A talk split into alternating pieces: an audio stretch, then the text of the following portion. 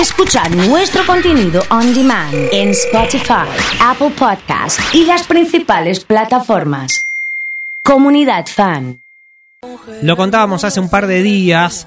eh, Horacio Rosati se convirtió en el nuevo presidente de la Corte Suprema de Justicia y sin ánimo de entrar en, en tecnicismos, eh, la idea es justamente hablar con, con Jimelo Pérgolo sobre el rol de la Corte Suprema de Justicia, porque a veces tiene una determinada cantidad de miembros, porque otras veces tiene menos, qué juicios, qué causas terminan allí. Bueno, de todo eso queremos hablar un rato con ella. ¿Cómo anda Jime? ¿Bien? Hola Nacho, ¿todo bien vos? Bien, bien, todo en orden, todo tranquilo.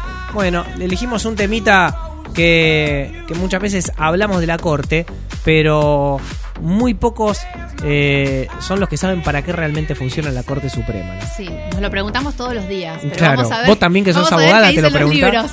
Ah, bueno, si vos te lo preguntás también estamos al horno. Pero, pero bueno, vamos a ver si podemos resolver alguna de estas dudas. Dale, mira, para poder entender la estructura de nuestro poder judicial, nosotros tenemos una justicia provincial, una justicia nacional y un jefe de poder judicial que es la Corte Suprema de Justicia de la Nación. Por ejemplo, si nosotros ve- hablamos de cómo se organiza la justicia en Santa Fe, nosotros tenemos los tribunales ordinarios, que son los tribunales Sí. que vemos en Pellegrini y Balcarce, por ejemplo, en Rosario. Claro. Y las cámaras de apelaciones, vos vas subiendo de tribunal para que vayan revisando los juicios. Y el órgano máximo del Poder Judicial santafesino es la Corte de Santa Fe. Ahora, a nivel nacional, el órgano máximo es la Corte Nacional, que Claro. es el, el- el supremo sobre el que decide eh, las cuestiones que llegan a su conocimiento, que no son todas ni son cualquiera. Ah, mira. Es decir, solamente entiende porque su misión principal es custodiar la supremacía constitucional. Entonces, siempre que en algún asunto, cualquiera sea Sí. él, hay un menoscabo directo a una garantía o a un derecho constitucional, se abre la instancia, se posibilita la instancia a llegar a la Corte de la Nación para que revise la causa. O sea que el principal objetivo de la Corte es preservar la Constitución. Exactamente. Está ahí para cuidar. Para cuidarla, para Claro. cuidarla. Pero de todas maneras, vos llegás a la Corte después de transitar las vías ordinarias. Todas las vías ordinarias. Es decir, hay algunos casos de excepción donde la Corte entiende originariamente que se llama, pero bueno, son temas muy puntuales cuando hay Claro. discusiones entre, entre provincias y demás que actúa como decirse de tribunal originario.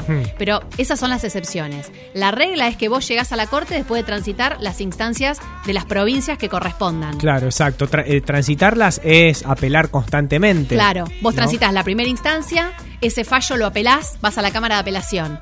Si ahí tampoco recibiste la respuesta esperada o sigue estando un derecho no garantizado, tenés la Corte de la provincia.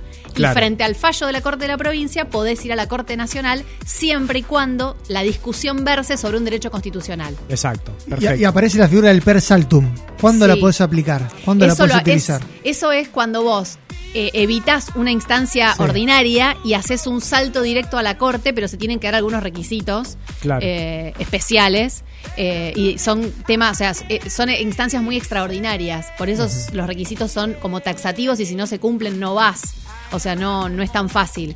Y por eso te digo, por ejemplo, si nosotros hoy tenemos un juicio, lo- el que sea, Sí. y mm, sale desfavorable a mi parte, pero la cuestión versa sobre cuestiones de prueba o porque no terminé de probar yo lo que tenía que probar o porque no tenía la razón es una cosa. Ahora, si yo pruebo que hay un derecho constitucional lesionado, libertad, eh, libertad de trabajar, libertad mm, personal, la que fuese, tengo posibilidades de ir habilitando las instancias extraordinarias hasta llegar a la corte. Hasta llegar allí. Que no va a ser siempre. Sí. A veces ni llego. ¿Cómo se eligen los ministros de la Corte? ¿Durante cuánto tiempo están? Imagino que mucho tiene que ver con, con su vida útil, como pasó con el caso de...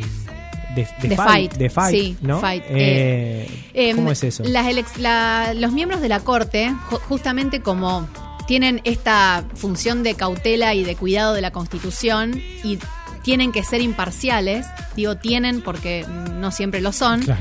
deberían ser imparciales respecto del poder político. O sea, no tienen que ser afectados de ningún tipo por el poder político. Sí. Por eso sus cargos son vitalicios. eh, y que era una de las modificaciones que se había intentado hacer. Claro. Una vez que te eligen ministro de corte, te jubilás o te morís siendo ministro de corte. Porque justamente viene un poco atado de que no deberían cambiarse los miembros de corte conforme color político. Bueno, claro, fue lo que se le criticó mucho a Macri cuando por decreto lo puso A no quiso poner a Rosenkrantz. Exacto. Eh, apenas asumió. Eh, bueno, también Néstor cuando asume eh, cambia la corte. Lo hizo Menem Eh, también. Y, y lo hizo Menem con Nazareno, creo que ¿Te era. acordás? La, la- la corte de Menem. La corte de Menem que era bravísima. Sí, Era- que de hecho ahí creo que eran tres, eran tres miembros y se amplió a cinco. Eso te iba a preguntar también, ¿por qué a veces varía de, de- de cantidad de jueces? Eh, eso, es decir, siempre tienen que ser imparciales para que no haya empate, básicamente. Impares. Impares, perdón, para que no haya empate. Y, y la realidad es que en, en relación al mont, a la cantidad se decide por ley. Es Claro. decir, eh, lo, lo tiene que decidir el Congreso si se aumenta o no la cantidad. Estaba pensando qué poder tiene la Corte Suprema de Justicia. ¿Puede tomar un decreto presidencial?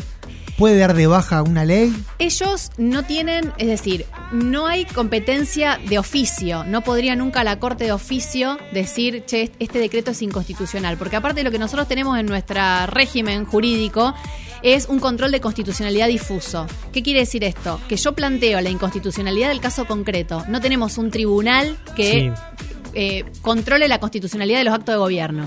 Entonces, siempre tiene que haber un afectado que manifieste que hay una determinada ley o decreto, lo que fuese, que es inconstitucional. Recién ahí el Poder Judicial lo puede revisar.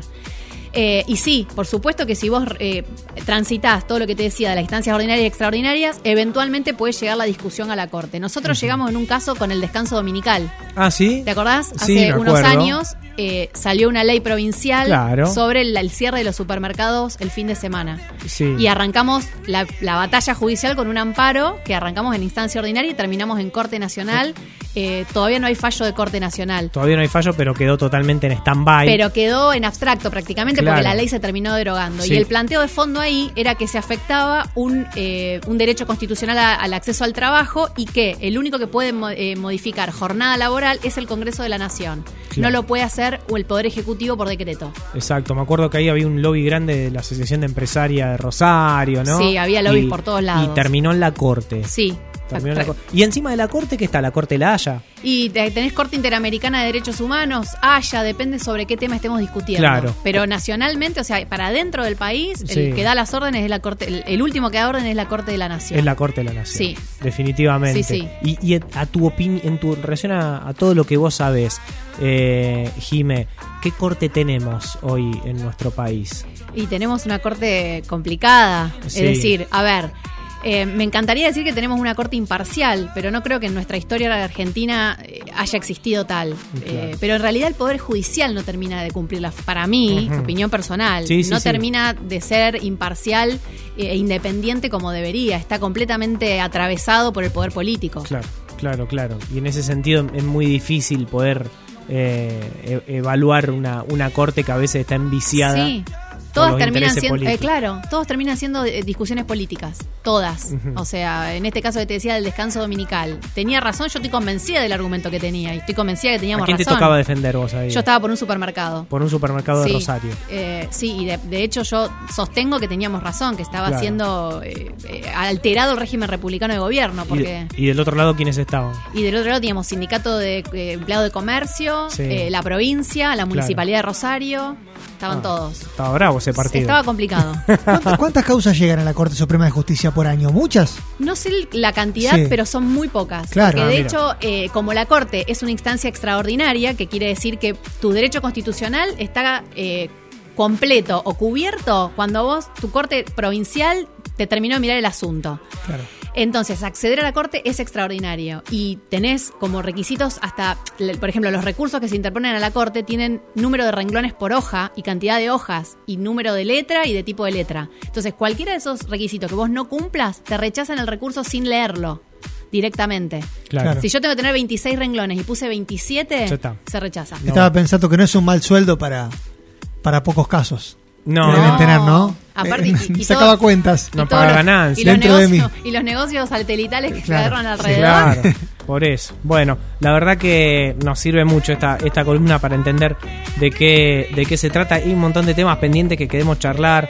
eh, ya para otros miércoles juzgados federales y un montón de cosas que son muy necesarias en nuestra, en nuestra ciudad. Muchas Buenísimo, gracias. Jimé. gracias a ustedes. Ahí pasaba Jimé Lopérgolo con la columna judicial de todos los miércoles.